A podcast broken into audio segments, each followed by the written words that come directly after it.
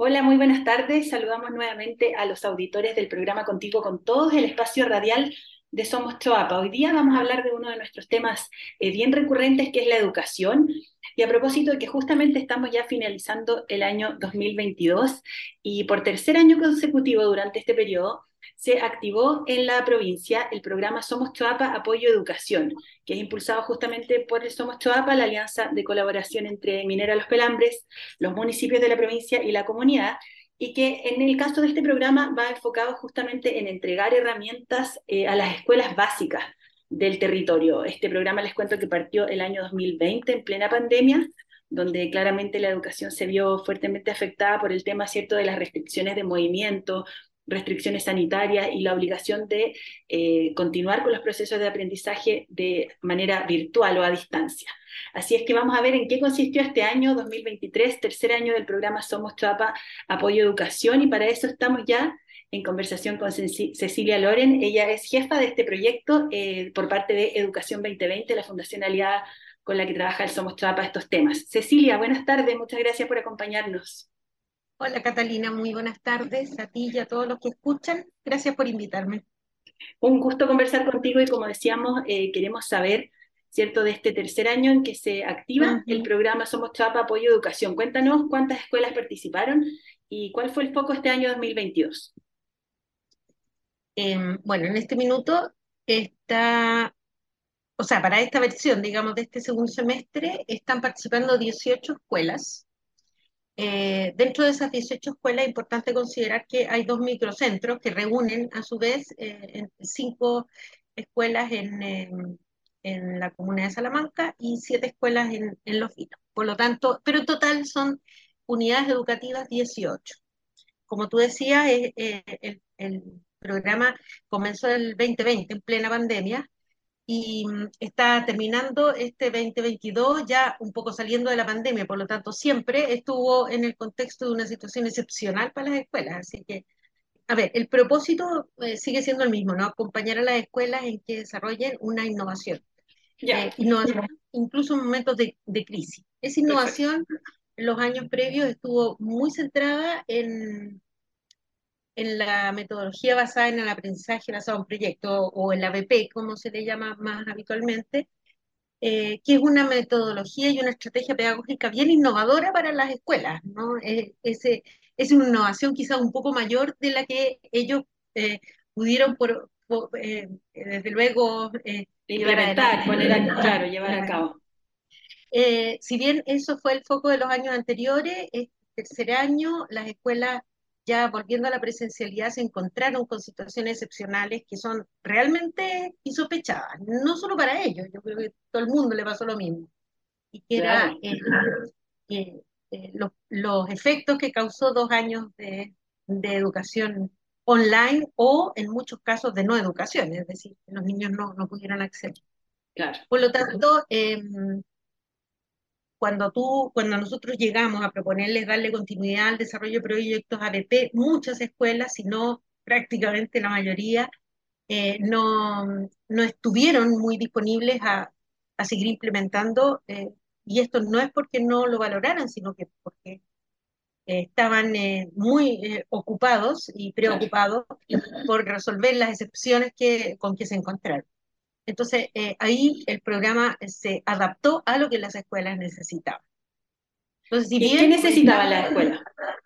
Básicamente son, son eh, tres eh, los temas de mayor preocupación para ellos y que les generaba, yo no voy a decir estrés únicamente, sino que además de, son, son cuestiones que venían desde el, desde las directrices ministeriales, ¿no? Primero, tratar de eh, recuperar aprendizaje en los estudiantes porque el desfase curricular que tienen es enorme.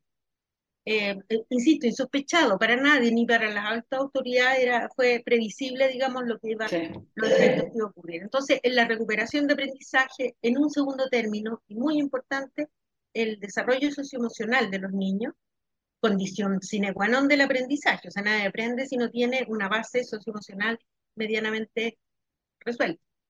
Y los niños llegaron a la escuela, a la presencialidad, con, un, con, con, falta de hábitos, con falta de estar en la escuela, con no, no, muchos de ellos, imagínate, son pequeños, o sea, piensan los chicos del primer año básico, llegaron al primer año básico sin saber cómo se está en la escuela, cómo se sienta la gente, de que hay que sentarse, que ahí el profesor habla y uno escucha, etc.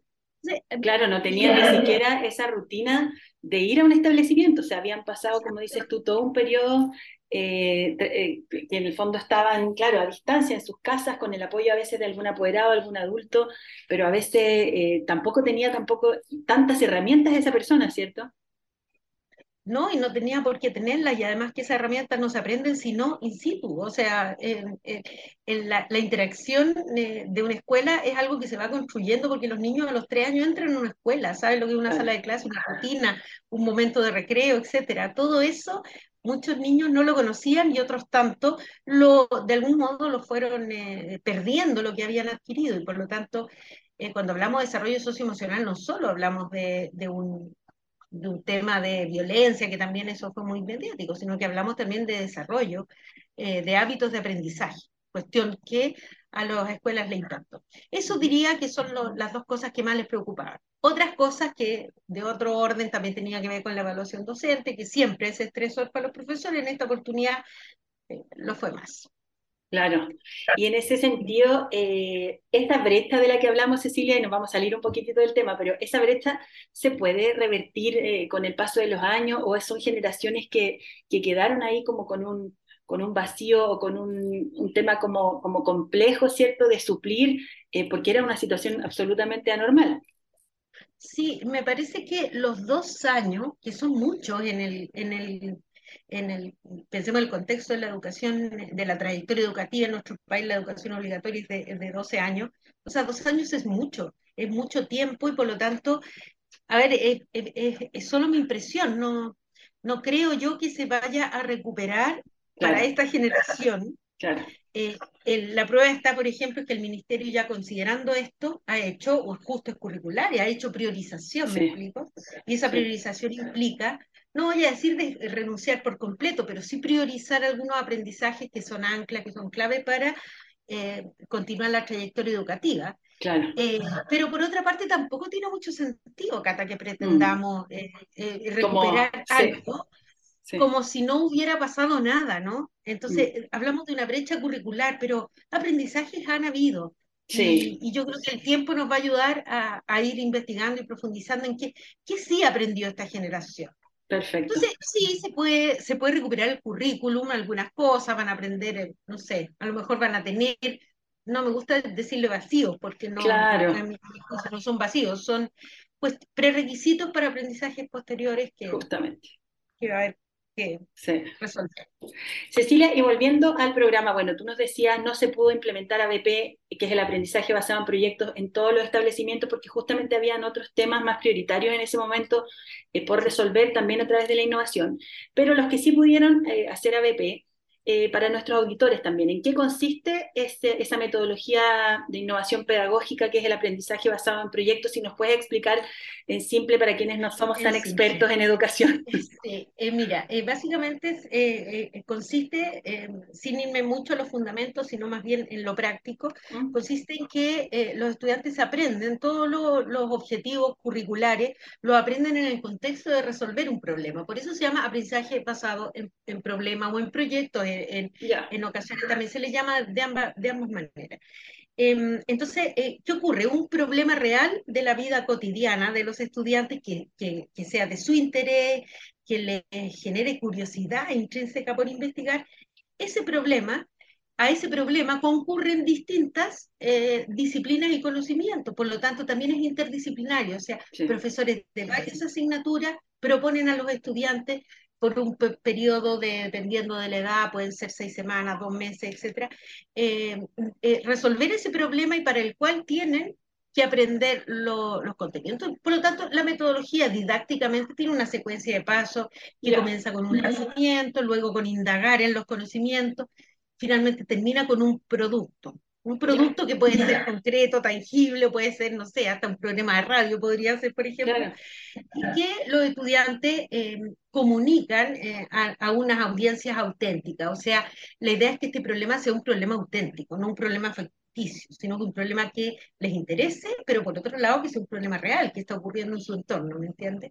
Claro, entonces es un proyecto donde, por supuesto, y es un proyecto donde confluyen distintas asignaturas, entonces uno puede estar aprendiendo al mismo tiempo de historia, de matemáticas, de lenguaje, no en forma separada, como estábamos más acostumbrados antes nosotros sobre todo, eh, y me imagino que eso también eh, motiva a los alumnos, les da más protagonismo en, su proceso de aprendizaje. Cuando tú nos dices tienen que además luego presentar este, este proyecto, este producto, eso también genera eh, que uno vaya desarrollando otras habilidades. ¿Cómo reaccionan los niños, las niñas, los estudiantes en general ante este tipo de metodología, Cecilia?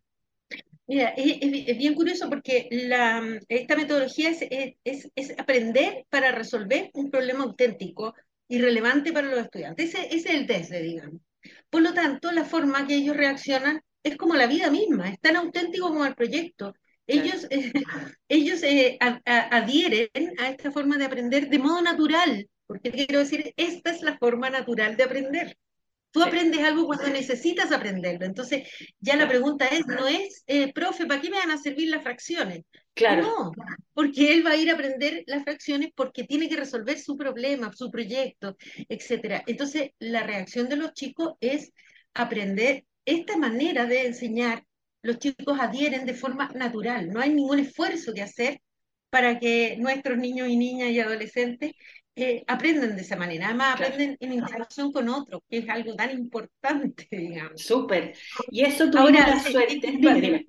no, solo una precisión que con todo hay estudiantes que evidentemente en un primer momento eh, les resulta eh, distinto porque están habituados a estar sentados uno detrás del otro y el profe habla, ¿no? Y él y ellos toman nota. sin embargo, ese tránsito es tan, insisto, es tan natural, o sea, es tan rápido, porque esta forma de aprender es tan natural que se recupera muy rápidamente. Buenísimo. Eh, Cecilia, estaba agregando yo que tuvimos la suerte, ¿cierto?, de, estar y también para las personas que ven las redes sociales del Somos Choapa o también los medios de comunicación de la provincia van a, van a haber visto, me imagino, eh, algunas notas sobre estos trabajos que, por ejemplo, se presentaron en la escuela de Cuncumén, la escuela Gisela Gamboa Salinas, una escuela emblemática del territorio donde han estudiado todos los vecinos, que tiene una historia preciosa que también la hemos comentado acá en el, en el espacio radial con 101 años ya de de vida, ahí en la escuela de Cuncumén sí se lograron eh, implementar dos proyectos ABP durante este semestre y ahí me gustaría, Cecilia, que nos contaras de qué se trataban esas dos, esos dos trabajos, esos dos proyectos que realizaron los alumnos guiados por sus docentes. Em, bueno, eh, se, se, implementaron, es la única escuela que implementó, atención, que quiero precisar que las otras escuelas no pudieron implementar, pero sí están diseñando para arrancar en marzo con la implementación de esos diseños. ¿ah? Así que eso es bien importante entenderlo. Nosotros nunca renunciamos a la BP ni como enfoque, bajo ningún punto ni como metodología de trabajo. Fue como generar las condiciones para que ocurriera. Bien, esas condiciones en Cucumén sí estaban y o si no estuvieron, el equipo eh, directivo las generó, lo cual fue muy interesante. El, uno de ellos fue en primer ciclo básico, estamos hablando de pequeños de primero a tercero básico, Em, en que elaboraron, eh, y esto a propósito de que los profesores de ciencia, de historia, em, bueno, los profesores básicos que hacen esa asignatura, identifican que los estudiantes están poco familiarizados con la fauna de la, del local, del, del sector. por lo tanto, eh, elaboraron, su producto final fue un, un material didáctico que quedó a disposición, está en imprenta, obvio, pero quedó a disposición de la biblioteca y que es un, lo, lo, que se llama un animalario, ¿no? Que y, hicieron un, sería complejo explicarlo ahora porque ni yo lo tengo tan claro, lo tienen más claro los profesores que lo hicieron, y que es en el fondo estudiar en ellos estudiaron en profundidad las características, cuáles son los animales de la zona, la fauna de la zona, y eh, y cómo poder plasmarlo en un juego que va combinando, digamos, las distintas partes de los animales. Lo más interesante de ese proyecto, bueno, es que tú confluyeron las asignaturas de lenguaje, porque tenían los niños que producir los textos para producir eh, arte, desde luego, para poder eh, ilustrar, digamos, estos libros, estos materiales didácticos que eran muy lindos. Y em,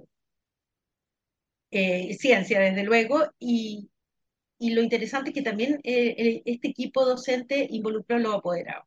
Y los apoderados se involucraron desarrollando ahí eh, artesanalmente las portadas, que claro. muy bonitas. Así que Eso muy, fue muy interesante. Genial. el segundo ciclo, en cambio, se fueron los, los dos cursos involucrados fueron quinto básico y octavo, y ellos asumieron el desafío de reeditar el periódico escolar a propósito de que hacía mucho tiempo eh, habían cambiado su periódico escolar eh, impreso por las redes sociales, por Facebook, pero con el paso del tiempo se daban cuenta que no, no tenía tanta, tanta llegada. incluso por, la, por las dificultades de conectividad a la escuela. Entonces ellos desarrollaron un periódico escolar en donde generaron, trabajaron con toda una línea editorial que estoy segura que tú lo explicas mejor que yo, que no, es que ellos eh, generaron comités de, eh, de, de, estudiantes, digamos, eh, donde hicieron entrevistas, investigaron y el periódico eh, quedó, quedó con, con muy variadas eh, apartados. noticias con distintas, distintos temas, ahí nos contaban las alumnas que justamente eh, investigaron, reportearon, entrevistaron, otros alumnos se encargaron, los de octavo, del material fotográfico, del diseño a través de un programa también de computación. Todo el trabajo estuvo eh, en manos de los estudiantes y las estudiantes, entonces eh, es bien meritorio y sabemos también que para la comunidad de Cuncumén ese diario escolar tiene harta, harta historia, harta tradición, así que va a ser muy bonito también cuando puedan volver a leerlo. Sí. Y lo, interesante es que está muy vinculada la, la, comunidad local, ¿no? Hay avisos publicitarios de los locales alrededor y eh, otra cosa destacable y muy bonita, por, por, lo cual además los octavos egresaron del establecimiento con, mucho, eh, con mucho orgullo, es que mm, ellos también hicieron la maqueta, por así decirlo, que es la línea editorial y la, el diseño gráfico y quedó como la maqueta lista para que los otros cursos próximo año sigan em, eh, produciendo, las siguientes versiones. Genial. Súper buenos los ejemplos también ahí para ir entendiendo eh, cómo se concreta, cómo se materializa el aprendizaje basado en proyectos, la innovación pedagógica y te agradecemos eh, profundamente, Cecilia, contarles también, Cecilia es, como decíamos, la jefa de proyecto de Educación 2020 de este programa, somos eh, Apoyo Educación, ella de formación es profesora de Educación Diferencial, con estudios de magíster en investigación educacional, tiene muchos años de experiencia Cecilia eh, como académico también formando a otros docentes, así es que un placer, un honor conversar contigo esta tarde acerca de educación y en este caso con foco en la educación básica y el aporte también que está haciendo el Somos Choapa y por supuesto Educación 2020 y Fundación Minera Los Pelambres en el territorio. Cecilia, que estés muy bien, muchas gracias. Muchísimas gracias a ti, Catalina. Un abrazo, chao. Chao.